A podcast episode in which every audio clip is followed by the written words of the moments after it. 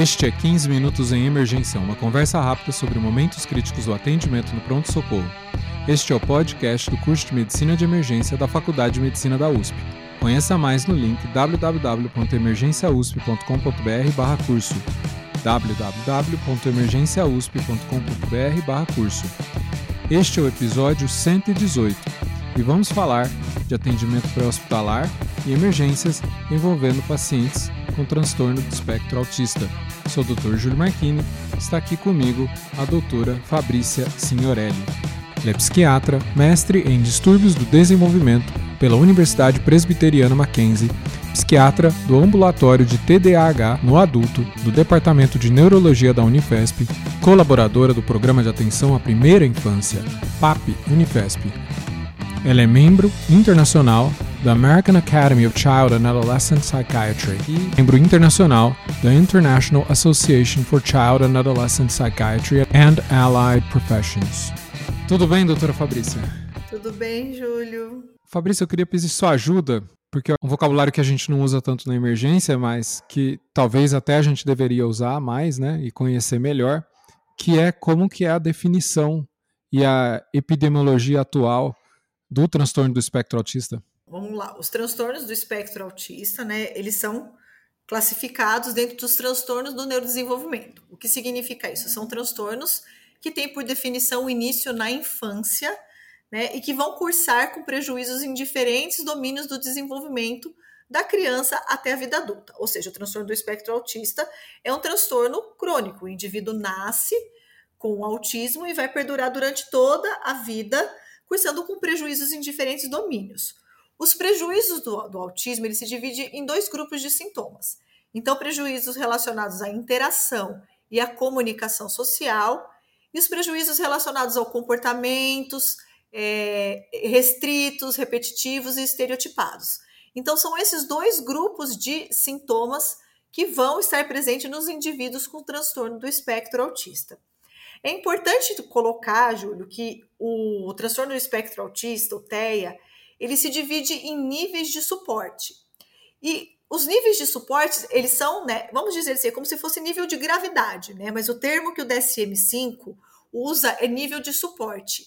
E esse nível de suporte vai, vai ser classificado a partir dos prejuízos nesses domínios, né? O domínio da comunicação é, social, da interação social, e os prejuízos relacionados aos comportamentos restritos, estereotipados e repetitivos.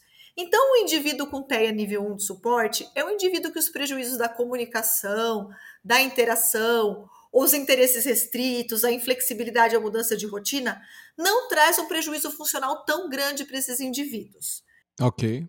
Já os indivíduos com nível 2 de suporte, eles vão ter prejuízos em ambos os aspectos, da comunicação, muitos não são verbais, ou tem muito prejuízo na, na reciprocidade, uma interação já mais prejudicada, ou comportamentos restritos, muitas estereotipias, muitas ecolalias, muita dificuldade de mudança de rotina, que já traz uma necessidade maior de um suporte, de um cuidador.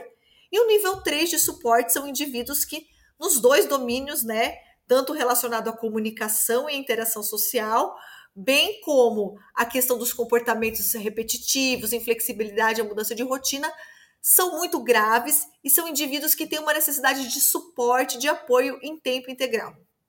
Então, esses são os níveis de suporte. Falando na questão né, da, da, epidemiologia, prevalência, a gente tem um referencial que são, é um estudo norte-americano do CDC.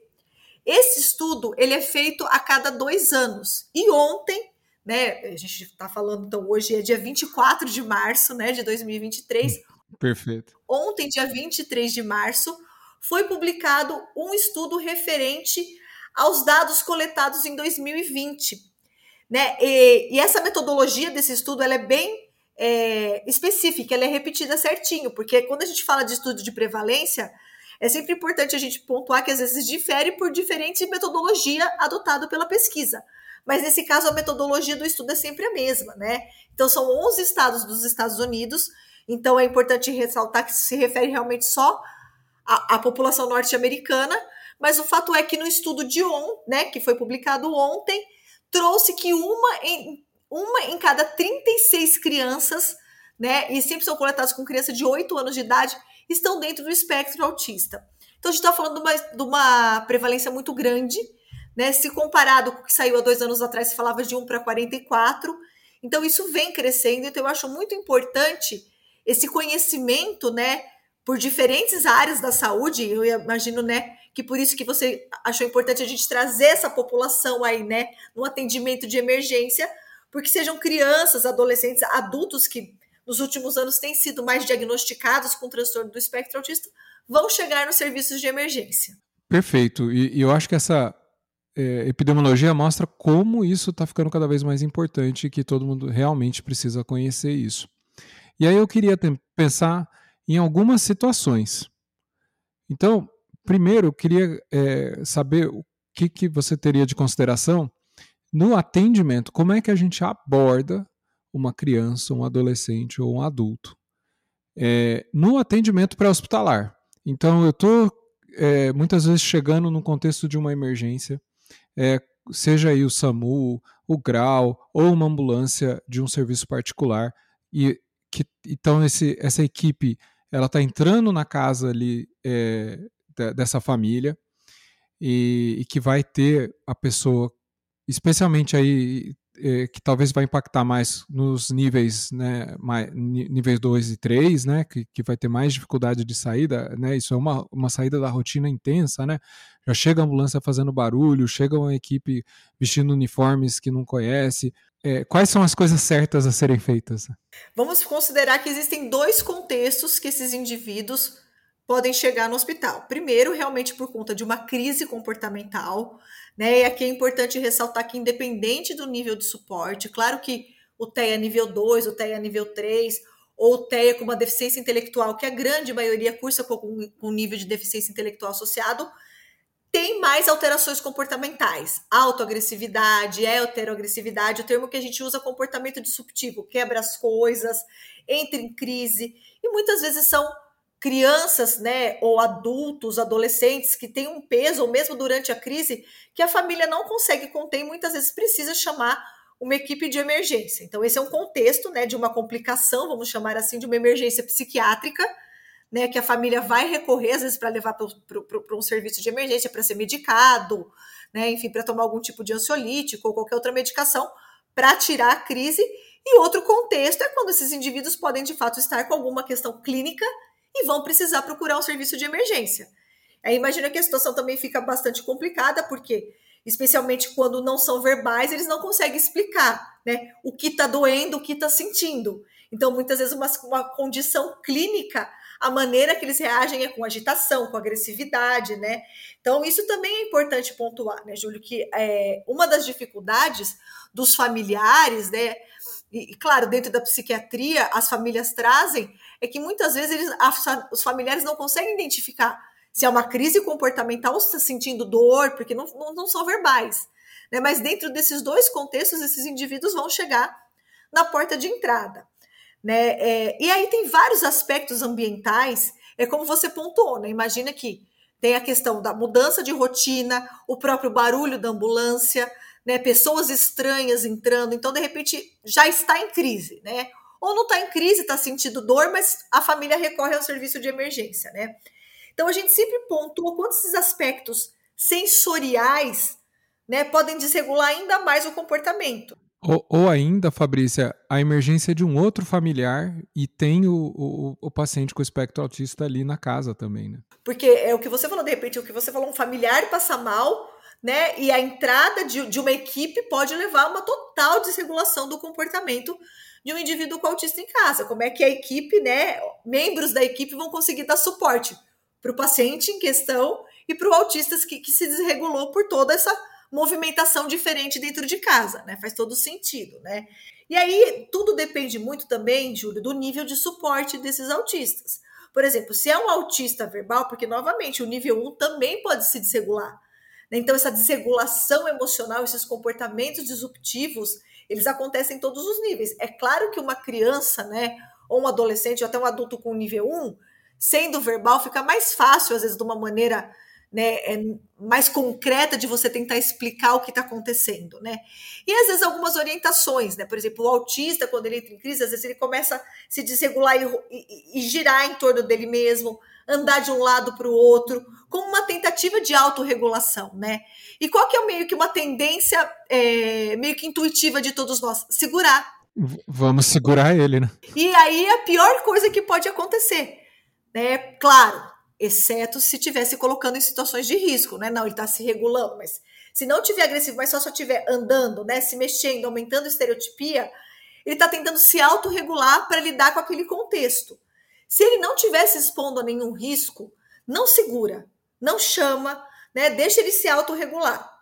Agora, em situações, né, é, isso vale para qualquer questão psiquiátrica, né?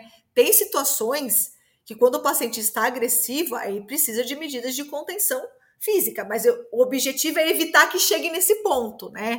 Então a hum. ideia é como contornar essa situação para que não tome uma proporção que necessite de uma medida mais, mais drástica, vamos chamar assim, né? Então, assim, não segurar. É, é claro que numa situação de emergência, seja no hospital, né? Ou como você pontuou, né? A família recorreu por outro familiar, não dá para controlar totalmente o barulho. São, tem algumas variáveis que não são controláveis dentro desse contexto, né? Então, é, é tentar tirar do ambiente de barulho, né? Vamos colocar, vamos dar um exemplo que você colocou, tá, tá reanimando um familiar na sala, tentar tirá-lo daquele ambiente, né? Porque todos esses aspectos sensoriais são muito relevantes. E pensar na situação inicial que você trouxe, né? Quando esses indivíduos dão entrada no, no, no hospital. Muitos aspectos são relevantes, né? É, a espera, né? se for possível que essa espera seja feita num ambiente separado, embora, né, é, é aquilo, né? Eu sempre falo que a gente sabe que existem várias coisas que são prioridades, mas em serviço de uma emergência, algumas coisas que são prioridades na fila de um banco não são prioridades num serviço de emergência. Sim. verdade, é o caso clínico mais grave. Sem, sem dúvida. Né? E às vezes a gestante, o idoso e o autista não são prioridades nesse momento, né? Então, se for possível que esses indivíduos tenham um local com menos estímulos sensoriais para esperar, isso vai já diminuir essa desregulação comportamental. Né? Então, um lugar mais isolado, com menos barulho, com menos pessoas, isso já, já, já dá uma reguladinha no comportamento. Outra coisa que é importante, isso depende muito do nível de suporte, né? Mas muitas vezes esses indivíduos vão precisar de um acesso, de uma coleta de sangue para um exame. É o que a gente chama de antecipação. Então, explicar, claro, dentro do que o momento ali da, da emergência permitir, o que vai ser feito. Né? É, às vezes, de uma forma é, mostrando, né? É claro que tem o aspecto sensorial, né? E a questão da dor. Então, é muito difícil, às vezes, a coleta de sangue. Eu tenho relatos de adultos no consultório sem deficiência intelectual, nível 1 de suporte, que foram para o pronto atendimento, às vezes por, uma dor abdominal intensa, e precisou colher um exame de sangue e levou a uma crise de desregulação, mesmo sendo adulto, sem deficiência, né? Porque a questão do toque é muito difícil, né? Então, é essa coisa do, do entender o tempo e, e, e esses aspectos sensoriais relacionados à dor, à coleta do exame, ao barulho, tudo isso é muito relevante. Tanto isso é relevante, Júlio, que é, em 2019, então aqui, né, é, eu não faço parte da equipe, mas eu, eu, eu soube pelo, pelos coordenadores da equipe, na Unifesp existe um ambulatório de transtorno do espectro autista, o TIM. Em 2019, eles fizeram uma parceria com o Laboratório Fleury, justamente para fazer uma capacitação dos profissionais de como esses pacientes são abordados, desde o momento da chegada, na recepção, né, do momento da coleta do exame, explicou todos, é, é, a capacitação também abordou todos esses aspectos sensoriais, com relação à dor, com relação ao barulho, com relação à espera.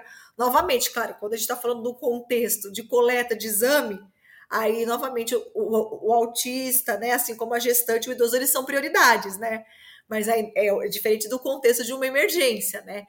Mas então é isso, é tornar o momento menos desregulador do ponto de vista sensorial, quando for possível. E o que seria isso? Seria uma sala com, só com o familiar dele, sozinho, sem outros pacientes? Se o serviço permitir, isso seria o melhor cenário possível, né? conseguir isolar do som um pouco, não ficar a luz tão forte. Isso faz muita diferença. A questão da luz é algo muito impactante. E mesmo essas desregulações sensoriais são extremamente variáveis entre indivíduo com autismo com outro. Tem um que tem muito, às vezes um tem muito forte a questão do barulho, outra mais a questão da luz, outra a questão da dor. Né? Então, todos os aspectos sensoriais não é que é uma regra, todos se incomodam com barulho. De repente, para um determinado indivíduo com autismo, o barulho não é algo tão impactante, já é mais a luminosidade, né? Mas a questão do, do se for, se o serviço tiver um espaço físico que permita aguardar sem outros pacientes, com o familiar, ou seja, com uma figura de referência ali que o paciente cuida, que o paciente conhece, isso vai fazer bastante diferença nessa abordagem inicial. Deve acontecer histórias aí muito complexas e, e às vezes exatamente tudo que não era para ser feito para o paciente nessas situações, né? Por desconhecimento é, e, e, por estar dentro de uma situação já estressante para todo mundo. Né? E entre a situação até o próprio, é, a própria equipe médica, né? Quando abordar esse paciente, tentar entender, mas será que de fato essa crise toda, porque às vezes a família fala, começou de repente, não teve um gatilho, né? E até como de repente investigar se não possa ser alguma questão clínica e que pela, pela, pelo nível do autismo o paciente não sabe expressar dor, né? Porque uma das dificuldades também sensoriais, às vezes está relacionado à própria percepção, de perceber e de expressar o que está sentindo, né? Então, às vezes, mesmo ele não sendo verbal, ele não consegue explicar apontando, né? Até porque tem, níveis diferentes de deficiência intelectual, né? Então, como passar por todas essas etapas, né? Muitas vezes vai estar muito claro para a família, ó, trocou o remédio, parou o remédio, claramente já chega em crise comportamental, e outras vezes essa crise pode ter sido desencadeada por algo clínico, alguma dor aguda, e que o paciente não sabe explicar, né? E como é que vai passar por todas essas etapas de fazer exame, de colher sangue, de esperar o tempo, sem que esse comportamento piore, né? para os médicos que estão nas equipes pré-hospitalar, para quem organiza pronto-socorro até, para quem está ali lidando com os pacientes, às vezes nas esperas demoradas, né? É, uma, uma coisa que você pontuou, que, eu, que é bastante justo, né? O, a prioridade é realmente pela gravidade clínica, né? O, quem está em risco de morte é o que vai ser atendido rapidamente, enquanto que os outros pacientes, às vezes até com queixas é, que incomodam, mas que não, não são tão graves, às vezes vão esperar muitas horas. Fabrícia, o que, que você daria de mensagem final, então? Não, exatamente. Então, o que eu coloco, né? Então, a porta de entrada, a equipe de enfermagem, né? O socorrista que chegou com, com essa criança, esse adolescente, esse adulto, isolar, né? Do, do, do máximo de, de volume de pessoas ou de ruídos, né? Novamente, quando o serviço permite, se tiver um espaço físico para que essa família e esse paciente espere isoladamente, isso já vai minimizando o impacto, né? É, às vezes, se tiver que segurar, orientar para o familiar, né? Porque às vezes a família consegue uma comunicação, né? Que, né? Que vai ter que pegar, que vai ter que segurar, né? Porque tudo isso é muito impactante para esses indivíduos, né? Então essa abordagem inicial vamos dizer, é, pode minimizar um indivíduo que chegou já no pronto atendimento, já desregulado, já em crise, já agitado. Né? Então, é o isolamento, minimizar ao máximo todos os aspectos sensoriais: barulho, é, gente falando, iluminação intensa. Então, isolar de tudo isso e, claro, né, como você mesmo disse, a, o critério de prioridade é a gravidade mas quando for possível, dentro dos, que não são tão graves, entender que a espera também é um fator para desregulação. Né? Então, a hora que der ali aquela brechinha e for possível, dali entender que é uma prioridade, tanto que hoje, né, em diferentes contextos, é, existe até a carteirinha, né? Então, hoje, indivíduos com autismo têm um RG, né? embora, claro, quando a gente está falando de, de, de um TEA nível 2, nível 3 de suporte chegando em crise, mesmo para uma equipe não especializada, é perceptível que se trata de, de alguém que te, tem uma questão comportamental, né? Não necessariamente é, o profissional de saúde vai bater o olho e falar é autista, mas vai perceber que tem uma questão psiquiátrica, que tem alguma questão nesse sentido, né? Mas hoje muitos pacientes já andam até com, com um documento, né, dizendo que é do espectro autista, porque hoje é prioridade na maioria dos tipos de serviço. Muito bom. Muito obrigado, Fabrícia. Que é isso. Espero que né, tenha dado aí algumas coordenadas. É claro que Na verdade, né, Júlia, a gente sempre fala, vocês que trabalham aí com emergência, sabe que por mais que tenha teoria, tem momentos que as variáveis fogem completamente do controle, né? É, no universo de quem convive com, com, indivíduos com autismo, as famílias que convivem com, esses, com essas crianças, esses adolescentes, esses adultos, principalmente nível 2, nível 3 de suporte, né? Por mais que tenha todas as orientações e terapia e medicação, não é incomum que as variáveis aí fujam do, do controle e ficam difíceis de gerenciadas, mas eu espero que de alguma forma essas orientações minimizem o impacto quando esses pacientes chegarem no pronto atendimento no, no contexto de uma emergência. Excelente, eu acho que vai ajudar sim, com certeza. Muito obrigado, Fabrícia. Eu que agradeço.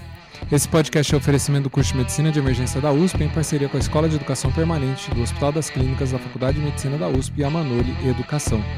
Se você gosta do nosso podcast, por favor, compartilhe nosso conteúdo nas redes sociais. Isso é muito importante para que mais pessoas conheçam o nosso trabalho. Mande feedback para 15minutos.emergência.gmail.com. Se você gostou desse assunto e quer saber mais, siga-nos nas redes sociais. Você encontra a doutora Fabrícia Signorelli no arroba Fabrícia Signorelli underscore psiquiatria. E Signorelli é S-I-G-N-O-R-E-L-L-I. E também você pode encontrá-la na clínica dickman.com. Clínica D-I-E-C-K-M-A-N-N.com. Eu estou no Instagram em arroba e o curso de emergência em arroba. Muito obrigado e até a próxima!